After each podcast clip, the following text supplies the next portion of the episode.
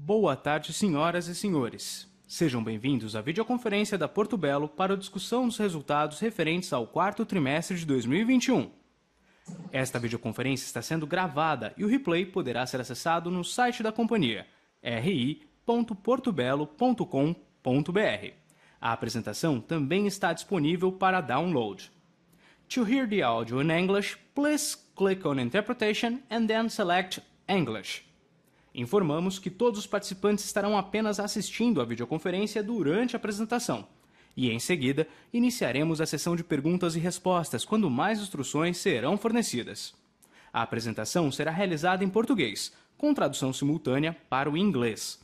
Também informamos que esta transmissão está sendo realizada simultaneamente na plataforma da TC, Traders Club, prestigiando os mais de 100 mil assinantes do TC e os 25 mil investidores da PTBL3.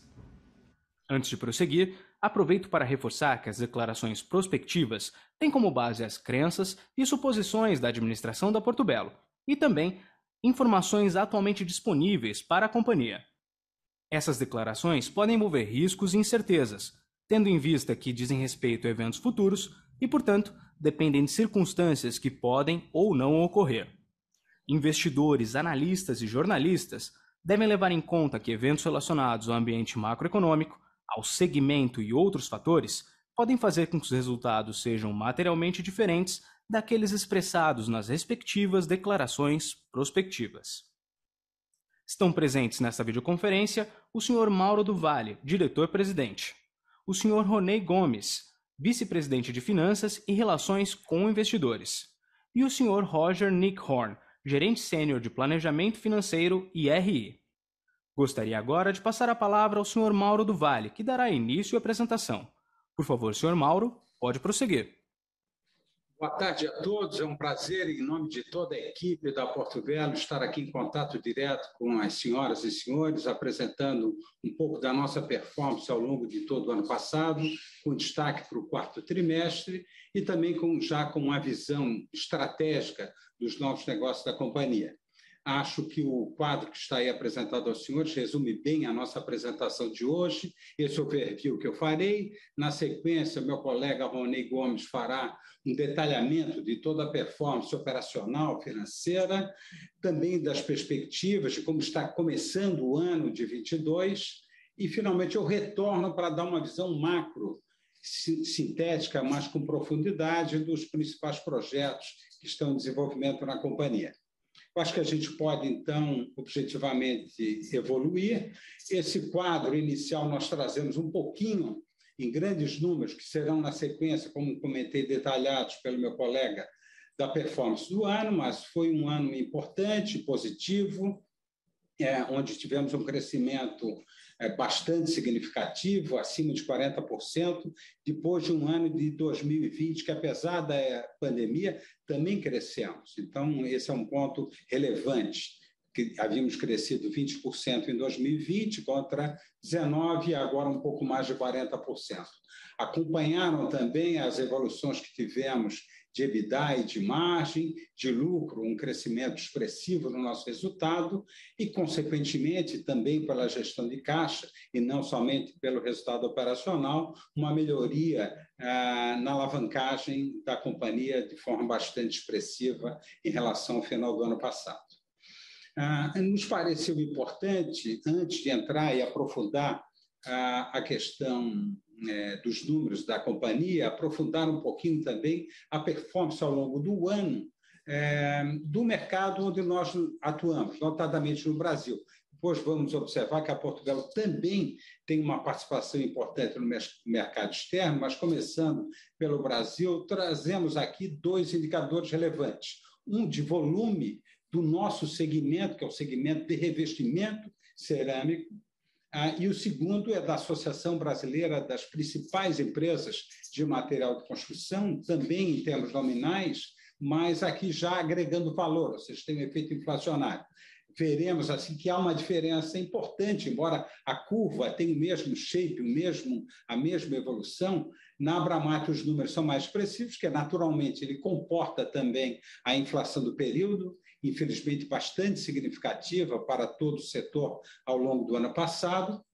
mas também a base de cálculo é um pouco diferente. O setor é, de revestimentos, medidos aqui pela Anfacer, é, teve uma retomada, apresentou uma retomada em 2020 mais rápida, então ela já estava mais forte, notadamente no segundo semestre de 20, então a comparação, digamos assim, não é tão fé nesse sentido. De qualquer forma, observamos que o terceiro e o quarto trimestre não tiveram a mesma performance do ano passado quando comparado com o mesmo trimestre do ano anterior. Mas, novamente, o primeiro, o segundo e até mesmo um pouco do terceiro trimestre do ano passado, ainda afetados, ano passado, aqui me refiro a 2020, ainda afetados é, significativamente pela pandemia. Então, uma comparação tem que ser feita numa visão mais de médio e longo prazo e não pontualmente num trimestre.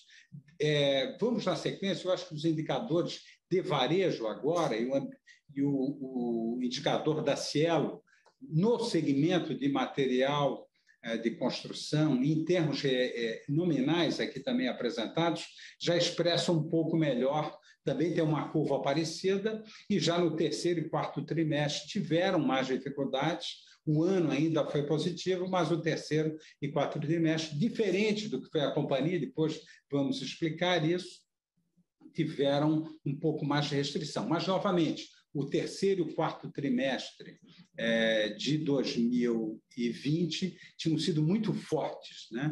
Então, em termos nominais, de fato, houve essa queda.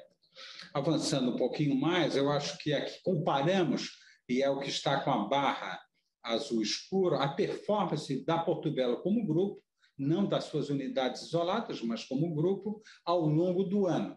Veríamos até pelo começando pelo lado esquerdo do gráfico 2020, vemos ali aqueles quase 20% que eu comentava antes, que tivemos de evolução da performance do ano passado, e aqui o, a evolução ao longo do ano, praticamente todos os trimestres tivemos uma evolução para e passo com o mercado, um pouco superior, é verdade, que acabamos encerrando o ano com uma performance expressiva e com algum ganho de market share. Essa, digamos assim, é uma visão macro. Depois a gente vai comentar um pouco, que eu acho que interessaria muito mais as senhoras e senhores, a, per a performance do mercado ao longo das, dos últimos meses, que aí retrata melhor as perspectivas para 22 e pode ajudar na avaliação e nas projeções da companhia. Rony, eu acho que agora você pode detalhar um pouquinho melhor os números que eu coloquei de forma muito sintética. Bom, muito bom. Boa tarde a todos. É, muito obrigado, Mauro, por esse update sobre o mercado de materiais de construção, trazer um pouco mais de cor aí sobre o que aconteceu no trimestre no ano. É muito bom ter você aqui de volta, depois de alguns trimestres que você não pôde estar é, conosco em função da demanda do nosso negócio, mas queria dizer que eu estou muito feliz de ter você aqui com a gente e o nosso parceiro de dia a dia, nossa companheira na jornada de transformação do Porto Belo Grupo eh, e na transformação da Porto Belo numa empresa cada vez, cada vez mais focada no varejo, mais internacional, mais sólida financeiramente e mais orientada aos princípios ESG. Tenho certeza que os nossos investidores estão muito felizes também de ter você aqui conosco nesse que foi um ano fantástico para o grupo. Né? Nesse sentido, eu queria começar a apresentação falando um pouco dos destaques do trimestre, mas principalmente da comparação com os resultados, com as perspectivas ou guidance que a gente passou em novembro, quando nós fizemos a nossa teleconferência do terceiro trimestre. Em linhas gerais, nós esperávamos que a receita líquida do, do quarto trimestre fosse por volta de 500, por volta de 500 milhões, ou acima de 500 milhões, é, na realidade, nós terminamos com 520 milhões. É, a gente quebrou mais um recorde histórico de faturamento mensal. Esse foi o nosso maior faturamento na história, né? é, com um crescimento por volta de 30%, acelerando o nosso crescimento em relação ao crescimento que nós tivemos no terceiro trimestre. Como você bem colocou, a base de comparação, a base de comparação forte, nós aceleramos o crescimento para 30, 5 pontos a mais do que o terceiro trimestre, principalmente em função da crescente atuação do grupo no, no varejo e o crescimento dos nossos negócios internacionais, seja pela Porto Belo América ou pelos nossos negócios de exportação nas unidades Porto Belo e Ponto. Nós também esperávamos manter a margem bruta acima do patamar de 40, que era o nosso direcional estratégico. É, nós conseguimos, no quarto trimestre, quebrar um outro recorde. A nossa performance foi de 45%, também a nossa melhor performance histórica, é, com 45%. Quase 6% acima do quarto trimestre do ano passado, muito em função do nosso trabalho contínuo de melhoria de mix, é, trazendo aí produtos, inovações com mais produtos com mais valor agregado e também fazendo um trabalho de precificação para cobrir os nossos custos e trabalhando na eficiência das nossas, nossas fábricas. É, além disso, continuamos forte na gestão de caixa, né, terminamos bem aí o ano em termos de ciclo de conversão de caixa e com uma alavancagem é, abaixo do nosso guidance de 2,5, terminamos com 1,6 vezes EBITDA, uma melhoria de 0,7 vezes versus o ano passado, com um ciclo de conversão de caixa de 32 dias. Então, nós estamos é, muito felizes com esses resultados, e também com a forma transparente, confirmando a forma transparente que a gente vem atuando, e também a consistência na entrega, esses seis trimestres seguidos que a gente tem superado as expectativas, é, e de alguma maneira trazendo um pouco da, da credibilidade do nosso management em relação às entregas. Entrando um pouco no detalhe, e aqui um pouco do crescimento da receita, né, como a gente entregou esses 520 milhões, né, como eu comentei, foram 30% de crescimento no, no, quarto trimestre. No ano, a gente se aproximou de um faturamento de 2 bilhões, 1,9 né, bi, que deu um crescimento de 44%, bem superior, como o Mauro bem colocou, bem superior ao desempenho da, do mercado, tanto em, em volume como é, em, em faturamento, em valor é, qualquer que seja a comparação, a gente teve aí uma, uma performance acima é, do mercado, o que indica que a companhia teve ganho de market share. Tá? A nossa margem, como nós comentamos, chegou no patamar de 45% no quarto trimestre, é, melhoria de quase seis pontos em relação ao, quarto trimestre do ano passado, e no ano, a nossa margem média ficou por volta de 43%, também acima do que a gente esperava, né, por volta de 40%, confirmando o nosso trabalho de melhoria de preço, gestão de mix e eficiência nas fábricas.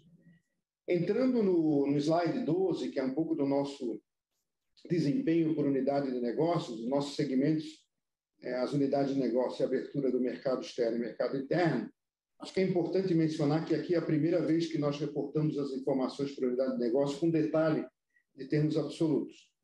E isso está acontecendo porque a gente tem dois anos agora históricos, dois anos de história das unidades do negócio, e a gente tem dois anos auditados. Então, eu estava esperando ter essa, esse processo de auditoria para ter informações comparáveis e poder demonstrar de uma maneira mais estruturada a nossa performance, o nosso desempenho por unidade de negócios, com todos os, os detalhes. Né? E esse detalhe vai ser muito importante para que os analistas que estão aqui no call, toda a equipe que está participando, os investidores, consigam analisar o nosso o nosso negócio e separar, entender as diferenças entre os nossos negócios, a representatividade de cada uma das unidades, o que é varejo, o que é indústria, o que é mercado local e o que é mercado é, externo. Né? Então, começando por o slide do lado esquerdo, vocês viram que todas as unidades de negócio apresentaram um forte crescimento, tanto no quarto trimestre como no ano.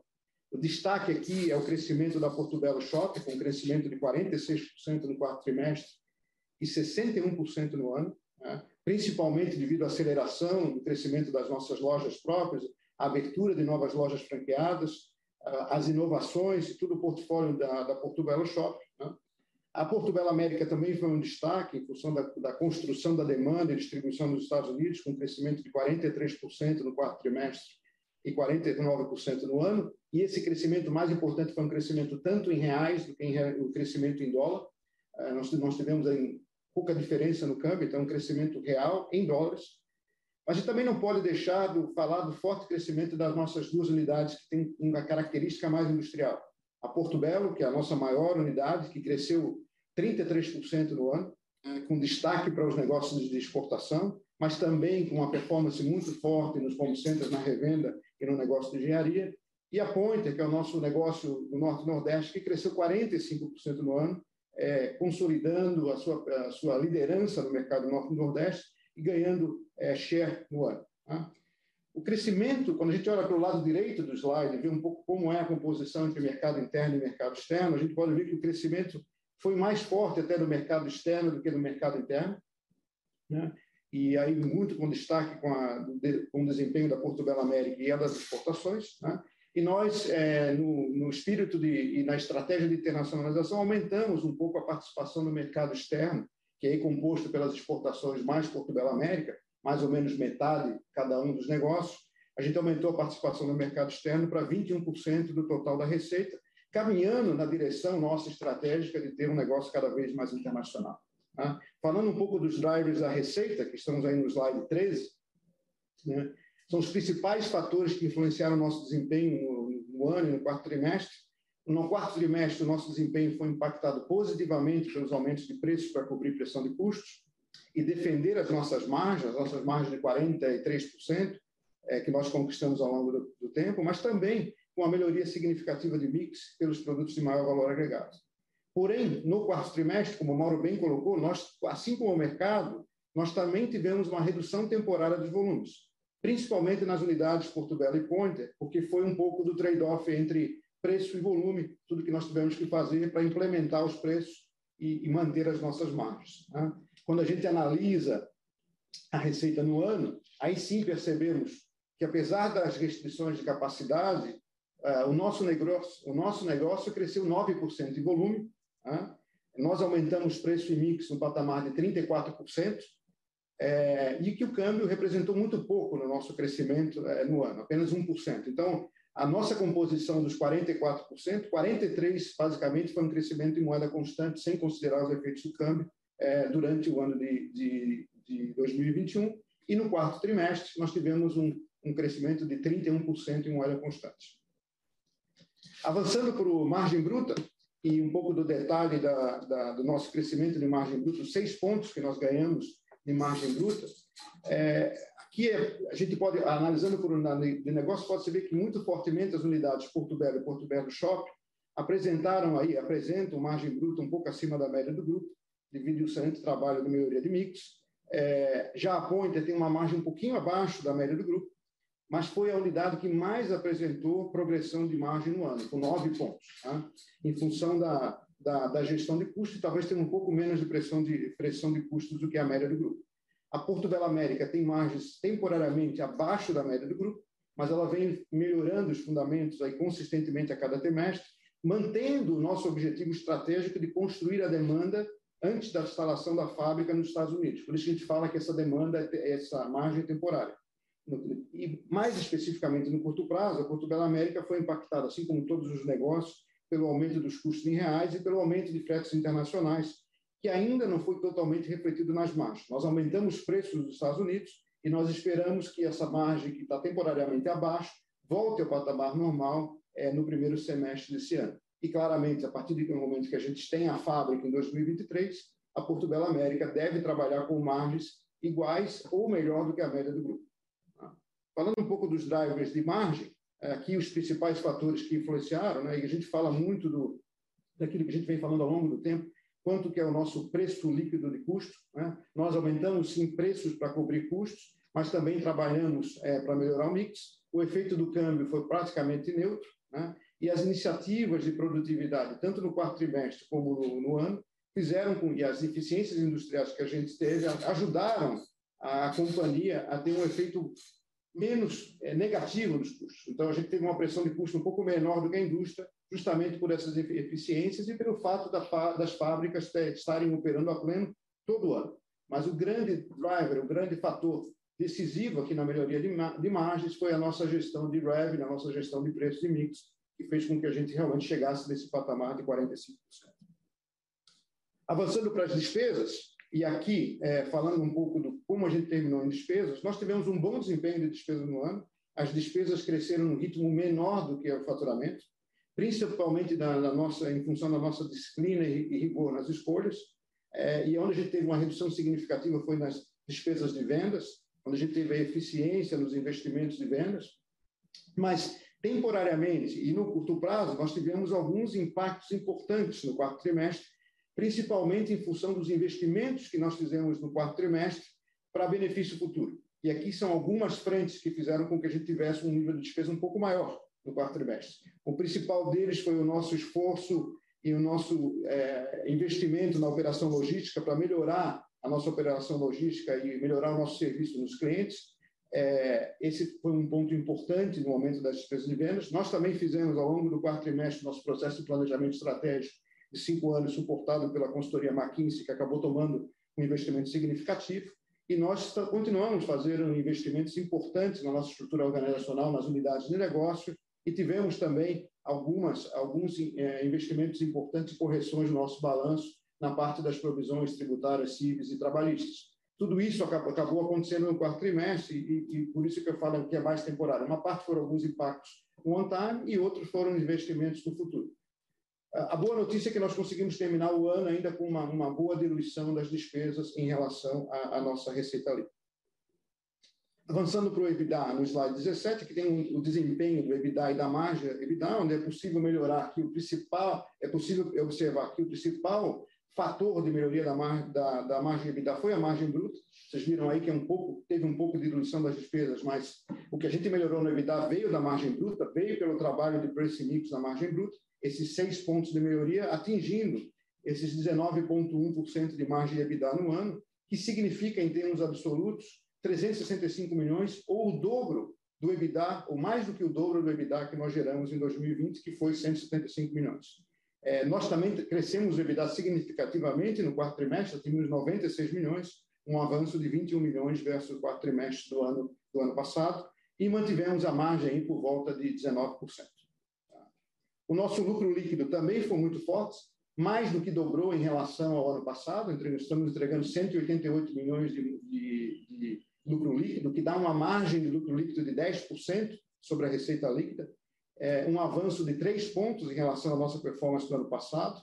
Esse crescimento foi muito em função do nosso avanço no EBITDA, é, e, e, ele não foi maior porque nós tivemos aí alguns impactos de despesas financeiras relativos ao aumento da taxa de juros. Né? Mas o grande driver da, da melhoria da, do lucro líquido foi a nossa geração de caixa e EBITDA. Né? No quarto trimestre também tivemos avanço, geramos um lucro líquido de 49 milhões, um progresso de 42% em relação ao quarto trimestre do ano passado, e esse desempenho maior de lucro líquido foi o que gerou a capacidade da companhia distribuir é, é, fortes dividendos durante o ano de 2021.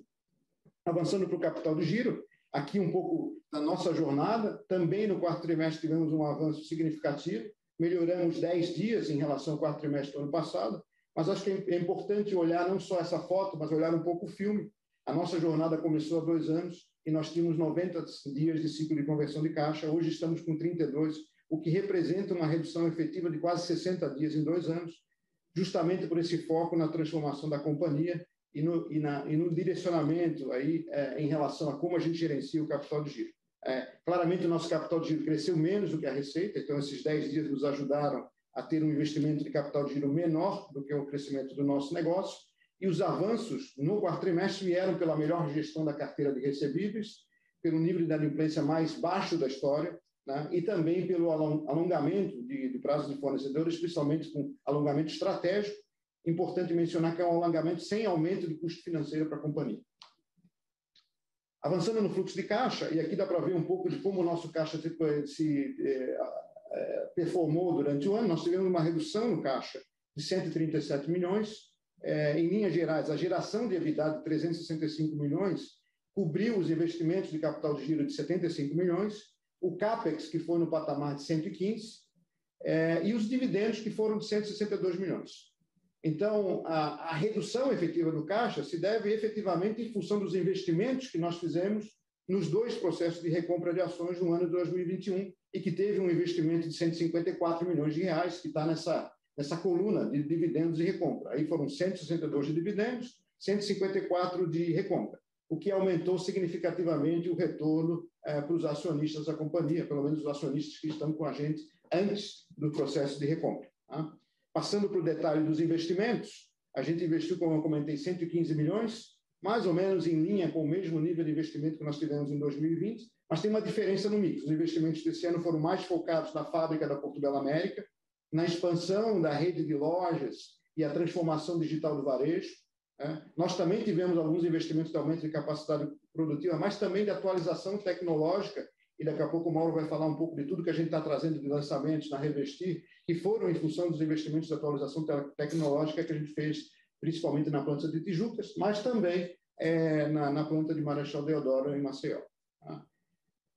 Avançando aqui para a nossa alavancagem, é, mostramos que aqui nesse slide que o foco da redução do ciclo de conversão de caixa e na geração de, na forte geração de EBITDA de 365 milhões acabaram que a gente conseguiu fechar o ano com uma alavancagem de 1,6, que também é o menor nível histórico da companhia, mas que em termos comparáveis seria mais ou menos como 1,4, justamente porque nós adiantamos a distribuição de dividendos no final do ano passado, em novembro, né? e essa distribuição de dividendos normalmente, normalmente aconteceria em maio desse ano. Né? Então, esses 80 milhões que nós antecipamos no ano passado acabou fazendo que a gente terminasse com a alavancagem de 1,6, abaixo da nossa expectativa de 2,5, mas em termos comparáveis nós deveríamos estar falando em 1,4, que foi mais ou menos como a gente terminou o terceiro trimestre do ano passado.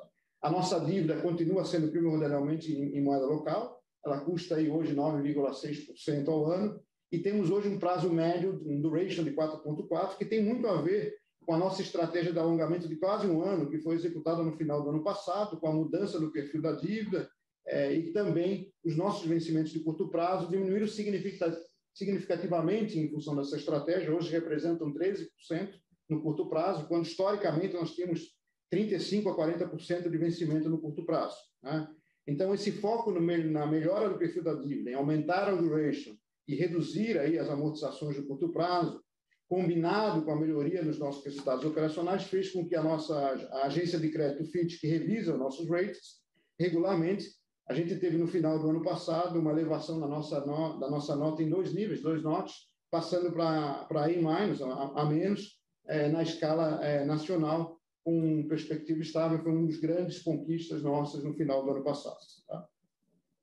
Falando um pouco de mercado de capitais, a companhia teve uma valorização bem acima é, do índice Bovespa no final no, no ano passado, né? Ela fez distribuições no patamar de 166 milhões de dividendos, 163 milhões do exercício de 2020 que foram pagos em 2021, mais 103 milhões do exercício de 2021, que é mais ou menos metade do nosso lucro líquido.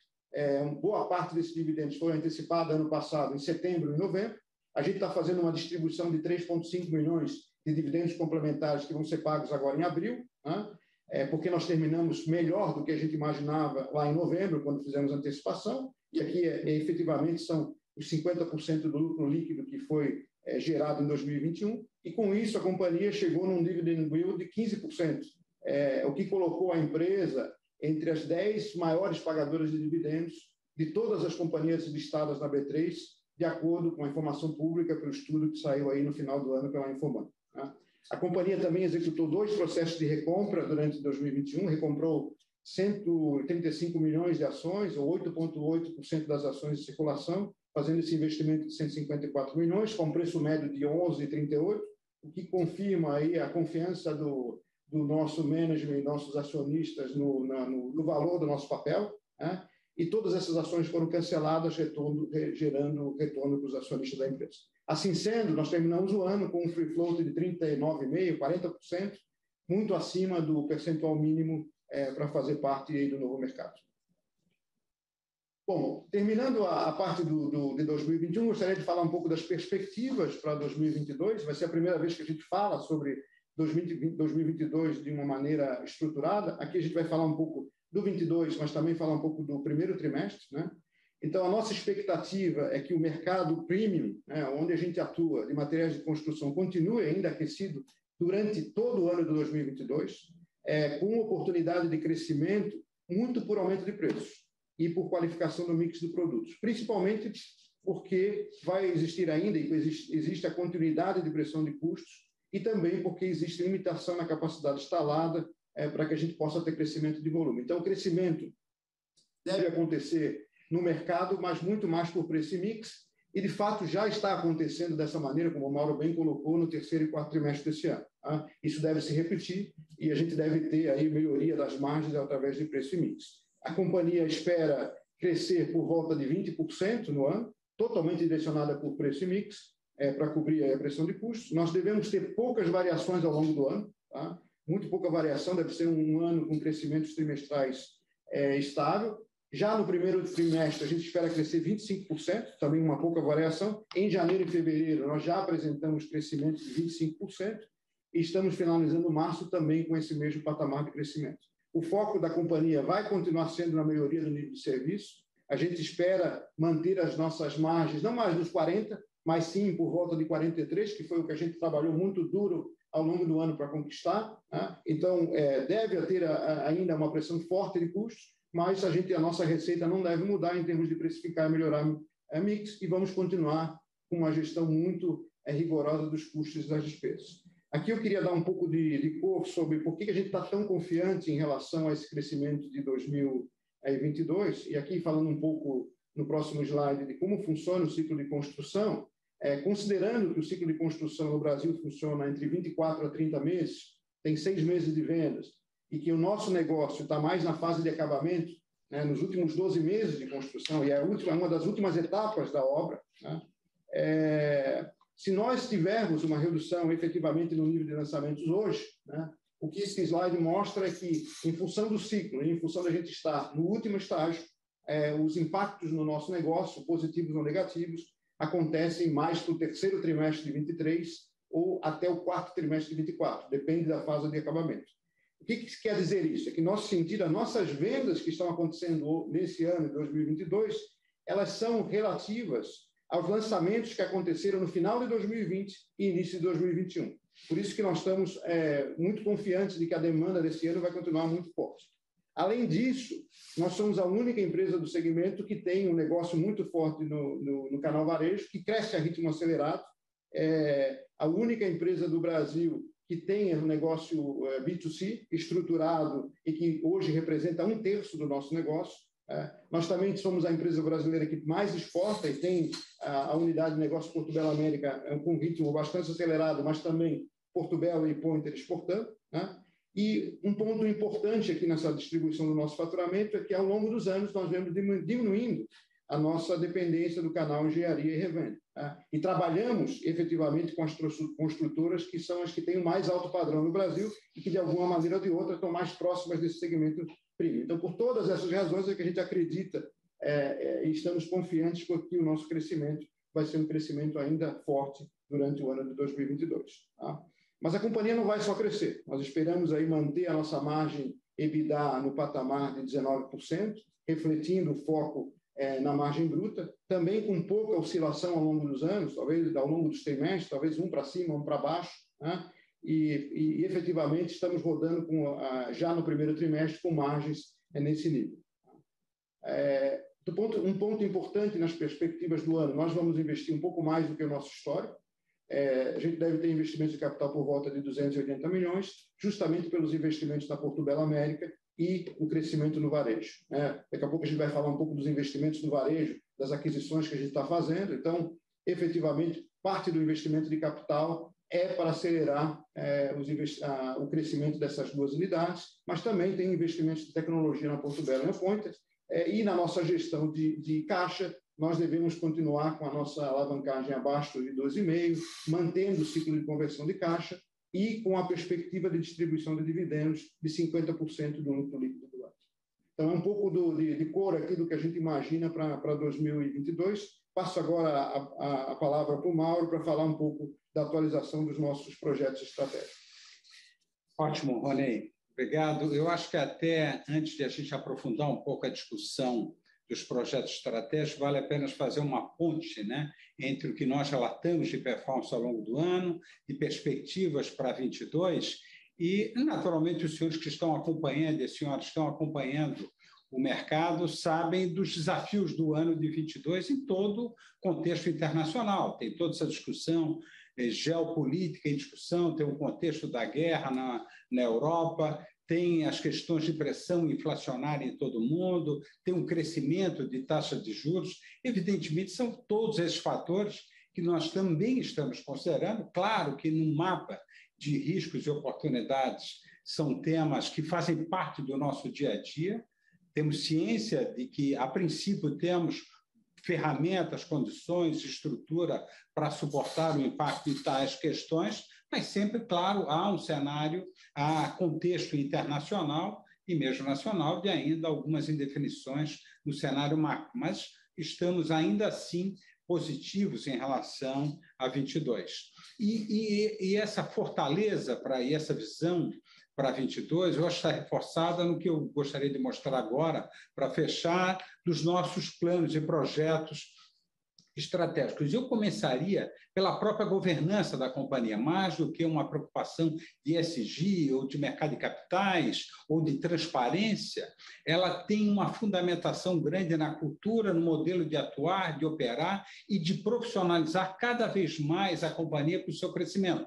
Uma empresa que cresceu de uma forma simples, atuando mais como setor industrial e nos últimos anos mais internacional, mais varejo, faz se necessário, que ela construa uma estrutura de corpo funcional, de executivos e management que suporte esse crescimento da companhia. Por isso, fizemos questão de voltar para esse slide, que eu mesmo já havia mostrado meses atrás, numa apresentação anterior para o mercado, que reforça o Conselho Fiscal da companhia, o Conselho de Administração, que eu vou voltar a ele na sequência, os comitês de estratégia e governança que já existiam, e agora com a incorporação do Comitê Piloto de Autoria e de Sustentabilidade, e o fortalecimento da estrutura das quatro unidades de negócios, ocupada por executivos que têm demonstrado, fora e agora na empresa, competência para, digamos assim, desenvolver as novas gerações de gestão da companhia. Então, isso é uma fortaleza e é um ponto estratégico da companhia. E ele vem alicerçado, e aí no slide seguinte eu acho que a gente pode comentar isso melhor, é, por, por, pelo entrosamento, pelo crescimento e pela integração do Conselho de Administração com o corpo executivo. A melhor maneira talvez de representar essa integração, é o próprio Comitê de Estratégia e Governança, já comentado anteriormente, do qual fazem parte César Gomes Júnior, presidente, fundador da empresa, e que continua hoje no Conselho, mas que continua apoiando e participando das questões estratégicas da companhia, o que faz com que a integração com o corpo executivo dê uma dinâmica maior. A participação do Cláudio Ávila como vice-presidente, eu, Edson, é, o outro colega da diretoria corporativa e o Ronei, temos encontros periódicos para avaliar a governança, a estratégia e o desenvolvimento da companhia. Isso dá um pouco mais de solidez, continuidade e facilita também a própria transparência e governança da empresa. Os comitês, que agora citamos há pouco, está no slide seguinte, é, vêm sendo fortalecidos agora com a formalização desse piloto de comitê de autoria, com membro independente do Conselho de Administração, o doutor Glauco Corte, um, um, participante do Conselho já de longa data, com expertise significativa, já foi presidente é, da Federação das Indústrias de Santa Catarina, com vasta experiência na, na área de controladoria e finanças, Cláudio Ávila, membro do Conselho de Administração, Vladimir, que é um especialista, um expert na área de controladoria, e isso também vem suportado na linha executiva pelo Head de Compliance, que está ligado ao Edson, VP jurídico de Compliance, e ou ao head de controles internos. Era uma atividade que a empresa já tinha, já praticava, mas agora com profissionais, digamos assim, que melhor estruturam e permitem, é, digamos assim, uma melhor integração, seja com o regulamento formal do mercado de capitais, seja com a própria política interna de governança e compliance. Então, esse é um ponto que eu destacaria como relevante. Claro que os pontos de ESG continuam relevantes na companhia, ah, e indispensáveis, quase como pré-requisito para a operação. O que eu destacaria aqui sobre a evolução de ESG na, no Grupo Porto Belo nos últimos anos é a integração ao Pacto Global atividade desenvolvida, patrocinada pelas Nações Unidas, que define critérios, define regras, define políticas e, fundamentalmente, indicadores que vão permitir a Portugal se, é, ela poder se comparar com empresas similares, comparar-se com o mercado internacional e mesmo aos demais stakeholders, acionistas e ao mercado, conhecer a performance da empresa de uma forma mais objetiva, e isso tudo está expresso no relatório de sustentabilidade. Avançando, indo para a parte final aqui da apresentação, vale destacar o que a gente comenta a cada trimestre da evolução da nossa unidade nos Estados Unidos, até então uma unidade de distribuição, e nos últimos três meses, como os senhores podem observar, e as senhoras também, há uma evolução já importante. Isso começou em novembro, com o início da terraplanagem, hoje já estamos terminando toda a base, a base de pavimentação eh, da fábrica, fotos recentes, e a edificação começará já no mês de abril. Então, caminha a passos largos, largos, uh, digamos assim, on track, online, alinhado com uh, o cronograma industrial, de tal modo que a gente possa, no início de 23, começar a operar. Destacaria, por fim, a questão da Portugal Shop, do varejo. É, é um desafio para uma empresa que evolui do mercado industrial para o mercado de varejo, onde deixamos de ser uma indústria que também tem varejo, para um varejo que também tem indústria, e aí tem uma evolução, seja no ponto de vista de profissionalização da área, já comentei no slide anterior do Romael, que é o CEO da operação de varejo, destaco aqui a contratação do CTNDO é, da companhia, com experiência em Petrobras, Boticário, Robert, que também vem desenvolver toda a questão de crescimento da companhia na experiência omnichannel, digamos assim, melhorando fundamentalmente a jornada é, dos nossos consumidores. A nossa experiência, a nossa jornada do consumidor em nossas lojas não é uma jornada pontual de entra e sai e, e, com o produto. É uma experiência que pode levar semanas, meses, entre especificação, escolha, projeto, venda, entrega e até mesmo instalação. Então, essa jornada precisa de um acompanhamento digital que facilite e aprimore a relação da empresa com os seus clientes. Então, ponto bastante relevante, é, além do próprio crescimento que tivemos. Aqui tem um exemplo de lojas em grandes cidades e também ocorre em pequenas cidades ah, as nossas unidades de Portugal Shopping.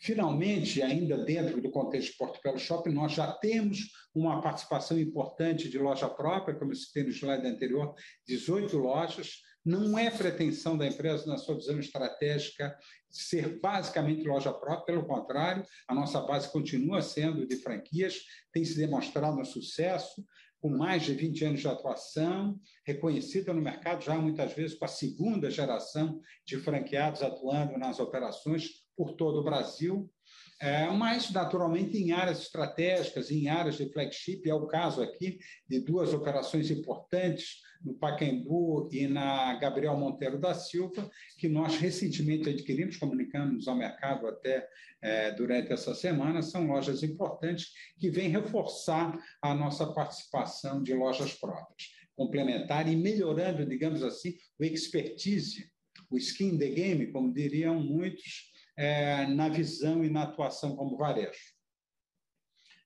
Finalizando apenas como informação, o Rony comentou várias vezes ao longo da apresentação, ó, o resultado da companhia deveu-se muito à gestão de preços e mix.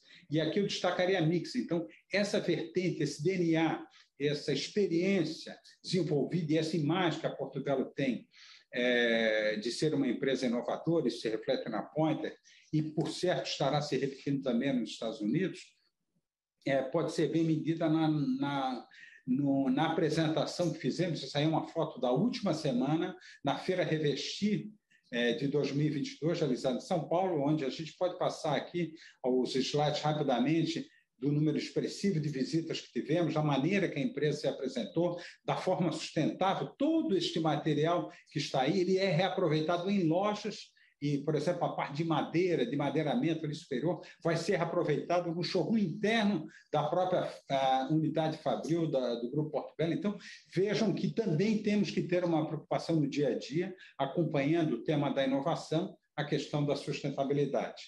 Então, esse foi um ponto relevante, reforçou, foi uma feira positiva, trouxemos novos produtos, como está aqui apresentado, aqui um pouquinho mais de detalhes, mas eu acho que a gente pode avançar, pessoal toda a área digital também mostrada, integração com digital, é, que reforça bem o nosso posicionamento. E eu finalizaria com esse destaque do lançamento de um formato em 60 por em 60. A Portugal já atua no mercado com lastros de até 3,60 metros, mais retangulares, e esse agora é um produto, poucas empresas no mundo, eu diria que dá para contar nas mãos o número de empresas no mundo que possuem essa tecnologia para operar e que tem produtos no mercado nesse formato que cobre tanto paredes quanto, quanto pisos. Então, um exemplo daquilo que o Ronei antes citava, da preocupação de como rentabilizar a companhia num cenário desafiador, de contexto de inflação, é, de incertezas internacionais. Isso, com isso, eu acho que a gente encerra aqui a nossa apresentação e deixamos os senhores à vontade para perguntas que eu, Ronei, e a equipe aqui presente possa ajudar a responder. Muito obrigado. Iniciaremos agora a sessão de perguntas e respostas para investidores e analistas. Caso deseje fazer uma pergunta, por favor, pressione o botão Levantar a mão. Se a sua pergunta for respondida, você pode sair da fila clicando sobre Abaixar a mão. As perguntas também podem ser realizadas via QA, na opção QA. Aguarde enquanto coletamos as perguntas.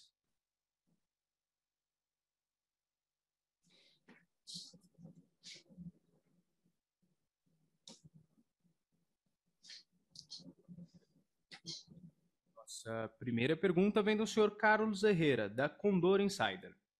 Boa tarde, pessoal. Parabéns pelos resultados. Primeiro, com o último reajuste de preço, vocês estão sentindo alguma pressão no 1S22? Estão operando com quantos por cento de capacidade nesse primeiro trimestre? E segundo, o plano de crescimento das lojas de varejo sofreu alguma alteração com o atual patamar de juros e inflação? Bom, vamos lá, o Rony me ajuda aqui é, mas de uma maneira objetiva. Claro que é uma preocupação, nós estamos operando hoje com 100% da capacidade instalada, que é o ponto da pergunta 1, é, mas evidentemente que a, que a administração fabril, a integração da cadeia logística são pontos de preocupação para que a gente minimize, a, digamos assim, os efeitos inflacionários e consiga manter a, a, nossa rentabilidade atual. Esse é o objetivo, é essa visão, essa expectativa do primeiro trimestre e imaginamos continuar operando e o planejamento do ano é 100% de capacidade fabril em operação.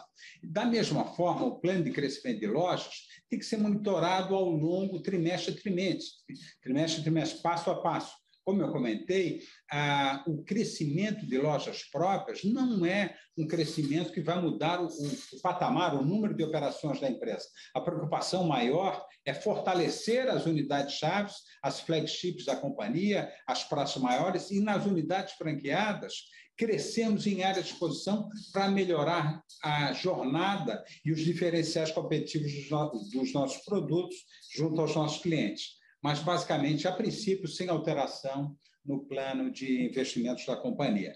Deixa eu só complementar sobre o tema da taxa de juros, aí, Carlos, sobre a tua pergunta. A gente, quando fez o plano do varejo para esse ano, né, nesses 20% que a gente comentou, é, de expectativa, nós já estávamos considerando uma taxa de juros bastante alta dentro desse contexto, já tínhamos capturado isso na nossa projeção e mesmo até esse, esse possível é, aumento que a gente teve recentemente também já está considerado nas nossas projeções. A gente faz é, essas atualizações regularmente no nosso SNOP. Então, é, é um pouco do, do, do, do, contexto desses 20%, tem sim a, a já considerado a perspectiva de crescimento do varejo. Sobre reajuste de preços com custos, a gente teve sim uma pressão de custos no início desse ano, fizemos aumentos de preço, né, pelo nosso contrato é, com as pressões que a gente tem de gás, geralmente é um, um, reajuste do gás em janeiro e outra em julho. A gente casa é, os aumentos de custo com os aumentos de preço. Já fizemos isso, é, já passamos com esse aumento de preço, já implementamos. E muito provavelmente teremos um, um segundo aumento de preço é, no, em julho, quando a gente tem essa, esse aumento de custos. Nossa próxima pergunta vem do Sr. Tito Ávila, da Liz Capital. Boa tarde. Com relação ao valor de 60 milhões referente à compra das duas lojas com partes relacionadas, esse valor já foi contabilizado no CAPEX de 2021 ou está nos 280 milhões projetados para 2022? Poderiam explicitar o racional por trás dessa compra e também pelo preço pago? Deixa eu começar aqui, acho que uma hora depois complementa mais no racional. Sim, Tito está é, é, é, tá considerado nos 280, como eu comentei quando a gente fez o breakdown dos 280, a parte que tem aí do varejo, que é mais ou menos, mais ou menos 80 milhões, já considera esse investimento nessas duas lojas. Importante ver como a gente comunicou ao mercado que esses 60 milhões não vão ser pagos todos em 2022. Eles vão ser pagos dois terços esse ano, é, um pouco menos de dois terços, né, e o restante no ano que vem. Então, esse valor já está considerado. O racional para o valuation, a gente fez, uma contratou uma empresa externa é, especializada em valuation de varejo, né, até pelo fato de ser uma aquisição de partes relacionadas, tomamos todos os cuidados em relação a essa transação, com validação com um comitê específico, validação com o comitê de auditoria e trabalho é, efetivo com uma empresa Big Four para fazer do diligence e também uma empresa especializada para fazer o valuation. A gente está é, fazendo uma transação que está, que esses 60 milhões são no múltiplo similar ao múltiplo hoje de valorização da companhia, onde a gente do nosso trading hoje atual, tá? então não estamos fazendo um pagamento acima do que o, o nosso valor, tá? E estrategicamente, essa é, é, acho que o Mauro comentou bem, essas lojas são super bem localizadas, são flagships. A loja da, as duas lojas têm faturamento acima da média do varejo e especificamente a loja do Gabriel é a principal loja da rede. Né? É, então tem um racional estratégico na, na rua mais importante do Brasil nesse segmento. Né? Então, efetivamente, é, tem uma estratégia muito forte de a gente estar operando essa loja como uma loja própria. É, apenas complementando, claro que o lado estratégico, flagship, referência, é um valor inquestionável para a companhia e para o seu crescimento. De qualquer forma, os valores ali considerados foram estritamente financeiros seja pela consultoria citada pelo meu colega Roney, seja pelos próprios múltiplos. Fizemos análise de fluxo de caixa descontado e também de múltiplos, dentro das médias também de mercado e de aquisições anteriores. Então, estamos, assim, bastante confortáveis com a própria autoria feita, com a discussão que houve no Conselho de Administração, não só obedecido os critérios de governança e de de sequenciamento financeiro, mas de evolução estratégica da companhia. Achamos que foi uma ótima aquisição. Lembrando que para fazer perguntas, basta pressionar o botão levantar a mão ou digitá-la no campo Q&A. Nossa próxima pergunta vem do Sr. André Sgarbi. Bom dia. Obrigado por responderem minha pergunta. Gostaria de entender se a venda foi feita pela indústria, as lojas franqueadas de terceiros são consideradas como receita da unidade Porto Belo ou da unidade Porto Belo Shop. E as vendas pela indústria para Porto Belo Shop não são consideradas, correto? A receita da Porto Belo Shop consiste na venda das lojas próprias e royalties pagos pelas lojas terceirizadas? Poderiam explicar essa dinâmica? Posso colocar aqui rapidamente? Então, efetivamente, a receita da Porto Belo Shop é a receita é, na ponta. Né? Nas lojas próprias, a gente considera é, sell-out. o, o sell-out, né? e na loja, nas lojas franqueadas, o sell-in. Claro que tem o preço na cadeia do franqueado, a, a margem do franqueado, mas sim, nós estamos considerando, quando a gente reporta para o segmento, ao faturamento na ponta da Porto Belo Shop, né? entre lojas próprias e franquias.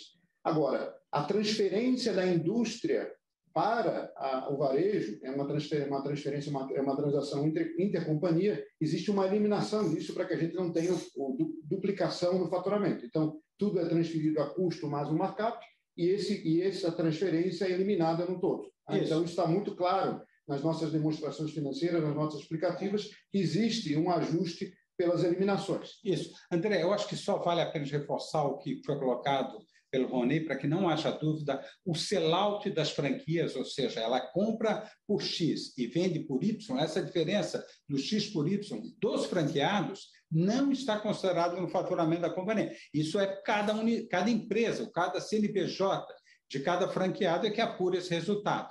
Então, como bem colocou o Rony, para as franquias é só o sell-in, não o sellout.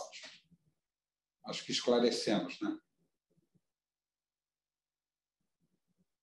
Lembrando que para fazer perguntas, basta clicar no botão Raise Hand ou levantar a mão, ou digitá-la no campo Q&A.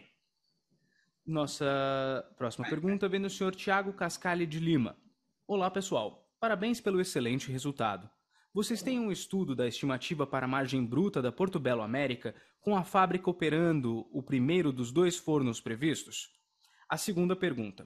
Em 2022, vocês acham ser possível seguir com reajuste de preços para compensar custos sem prejudicar a demanda? Rony, vamos dividir. Tu faz a primeira parte, eu faço a segunda. Tá, vamos lá. Vamos pela primeira, primeira parte. Não, não só a gente tem a margem no primeiro forno, como tem a margem nos dois fornos quando estiver operando a, a pleno. É, de fato, a gente fez um estudo é, bem completo. Né? Esse estudo foi feito em 2018, quando a gente fez com o suporte da BEM é, para fazer a, a, o projeto. Depois a gente validou isso internamente. Fizemos novamente uma validação agora com a própria McKinsey, quando estamos fazendo a aprovação do projeto em setembro. Então temos toda uma, uma expectativa em relação ao que, que você vai gerar, vai ser gerado é, pela Porto Belo América. A nossa decisão foi de construir a demanda é, e estamos praticando nos Estados Unidos preços em dólar com um produto vindo do Brasil.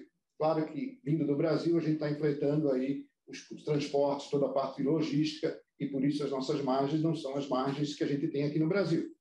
A planta, quando estiver operando já no primeiro forno, vai ter margens muito similares às margens da Porto Belo, aqui no Brasil, da indústria Porto Belo. Né?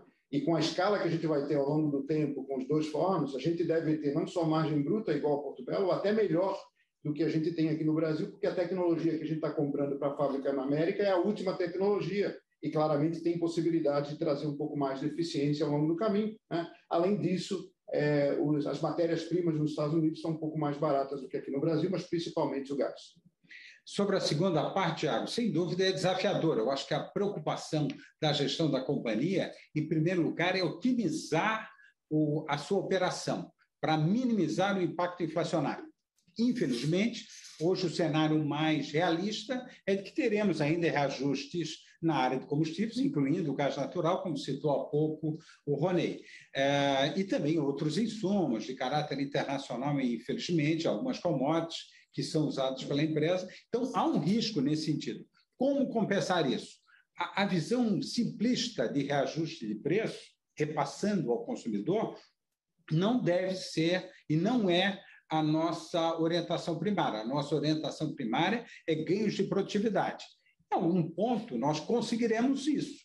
E em outro ponto, provavelmente, nós vamos ter que buscar melhoria ainda mais eficiente da, do mix de produto, como eu comentei há pouco na apresentação feita na Revestir. E, se necessário for, uma complementariedade, como foi, ocorreu nos últimos 18 meses, é, repassando para majoração é, nominal de preços. Mas eu diria que tem um sequenciamento. Estamos trabalhando para minimizar isso, porque, evidentemente, que o mercado com eventuais maiores restrições, isso pode ser uma dificuldade. Eu acho que a empresa se prepara de forma realista e não otimista para enfrentar o desafio. Isso eu acho que garantirá aos investidores e à própria companhia, aos seus colaboradores, demais stakeholders, um pouco mais de segurança na gestão do dia a dia.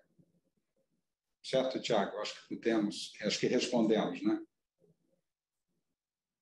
Nossa Próxima pergunta vem do Sr. Tito Ávila, da Liz Capital.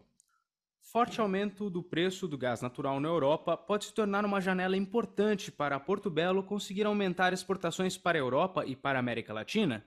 Podem nos contar o que estão fazendo, o que estão vendo nesse sentido?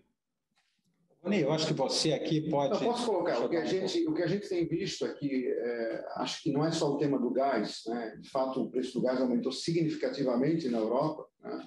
A gente estava agora na Revestir falando com vários fabricantes, mas não é só o gás. A argila, que é a principal matéria-prima também para o nosso negócio, vem da Ucrânia. É, então, é, efetivamente, todos os fabricantes europeus estão tendo uma dificuldade gigante de produzir. Alguns estão, de alguma maneira ou de outra, aumentando o estoque para enfrentar essa pressão de custo. Então, abre uma janela de oportunidade e abre uma janela de oportunidade para quem tem exportações como algo estratégico, como é o caso da Porto Belo, não quem trata exportações como transacional, negócio a negócio. Nós temos, como eu comentei, nós somos a empresa brasileira que mais exporta, nós exportamos para mais de 60 países, temos, estamos abrindo um escritório na Europa, né? além de ter a Porto Belo América, vamos ter a Porto Belo Europa, com um time dedicado na Europa, e claramente já vimos agora na Revestir uma, uma, uma busca muito grande pelos nossos produtos, justamente por esse fator contingencial. O fato de a gente ter uma fábrica nos Estados Unidos também vai nos dar uma capacidade gigante de exportar e servir esses países, não só é, é do Brasil, mas também servir México ou outros países no, no, lá no, nos outros continentes dos Estados Unidos. Então, nós estamos vendo uma oportunidade, sim, é um upside importante essa janela, de, essa janela que está se abrindo em função dos problemas na Europa. Lembrando que para fazer perguntas, basta pressionar o botão levantar a mão ou digitá-la no campo Q&A. Aguardem enquanto coletamos mais perguntas.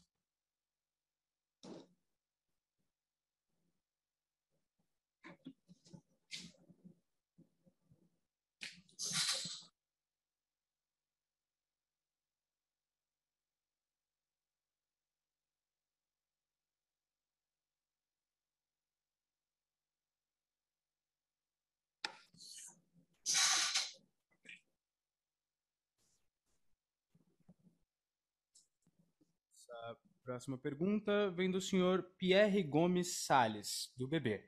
Boa tarde. Gostaria de saber qual o valor do EBITDA corporativo. o EBITDA, o EBITDA da, da do grupo é de 365 milhões, é o que a gente entregou, esse é o do grupo, né, o que a gente entregou é, em 2021. Né, e como eu comentei, para 2000, isso dá mais ou menos 19% do, do faturamento da Receita Livre. A gente está esperando manter para 2022 pelo menos essa mesma margem EBITDA, 19%, sobre a nova base de faturamento, é, que, como a gente bem comentou, nós estamos trabalhando com uma expectativa de crescimento de 20% no nosso o nosso negócio, deve colocar a companhia aí próximo de 2,3 bi é, no ano de 22. Lembrando que para fazer perguntas, basta pressionar o botão levantar a mão ou clicar no campo Q&A. Nossa próxima pergunta vem do senhor José Renato dos Santos. Com qual Selic vocês, vocês estão fizeram as projeções de 2022, considerando o impacto na dívida? Deixa eu responder essa daqui.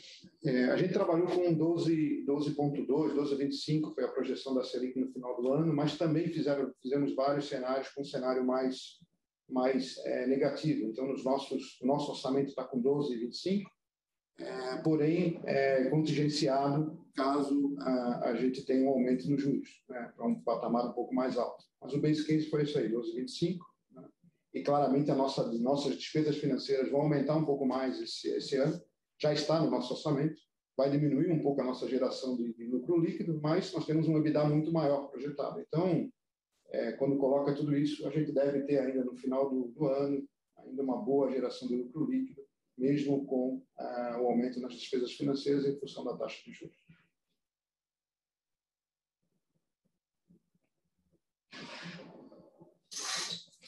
A sessão de perguntas e respostas está encerrada. Gostaria de passar a palavra ao Sr. Mauro do Vale para que faça as considerações finais da companhia. Muito bem, agradeço aqui a atenção de todos. Foi um prazer compartilhar a performance da companhia e o nosso entusiasmo com o Brasil e com a evolução da empresa nos meses vindouros. Um prazer estar aqui. Grande abraço a todos. A videoconferência da Porto Belo está encerrada. Agradecemos a participação de todos e tenham uma excelente tarde.